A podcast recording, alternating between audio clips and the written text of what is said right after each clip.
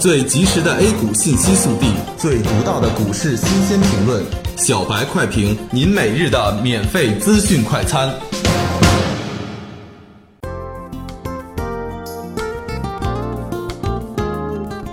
各位听友，大家好，欢迎收听九月二十三日的小白快评。小白快评本期话题：外围普跌，震荡修复行情将继续。受外围市场普跌影响，今天沪指低开百分之一点五。个股基本全线飘绿，在题材股的带动下，还是走出了一小波的上攻反弹行情。但随后，中国九月财新制造业 PMI 初值披露为四十七，低于预期的四十七点五，更低于前值四十七点三，跌至二零零九年三月以来最低，也为今天的反弹蒙上了一丝不确定性。其实，今天的下跌从昨天的盘中也是有一定的预见性的。保险、银行和证券股的拉升，往往伴随着题材股的下跌。而在大盘站上三千两百点之后，上攻显得非常的犹豫，以及指数的运行处于箱体的顶端和尾盘的冲高回落，这些也都为今天的下跌埋下了伏笔。今天在低开中冲高回落之后，维持低位震荡为主，创业板的走势要强于大盘。临近中午收盘，沪指开启跳水模式，跌幅进一步扩大，最终以三千一百一十六点九零点报收，跌六十八点七二点，跌幅百分之二点一六。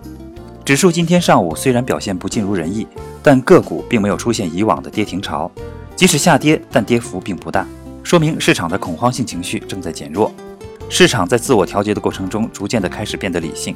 有利好影响的概念和板块也在上涨，船舶、锂电池、充电桩、特斯拉等板块涨幅居前，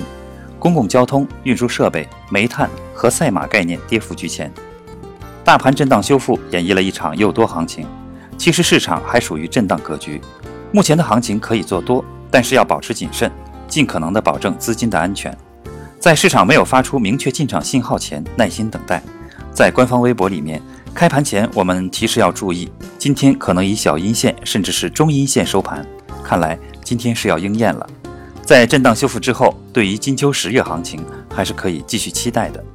感谢收听今天的小白快评，本期编辑张芊芊，主播阿文。明天同一时间，欢迎继续收听。学习玩耍两不误。小白炒股学堂，小白炒股学堂，小白炒股学，小白炒股学堂，小白炒股学堂，你的股神之路从这里开始。本节目由北京公牛股科技有限公司制作出品。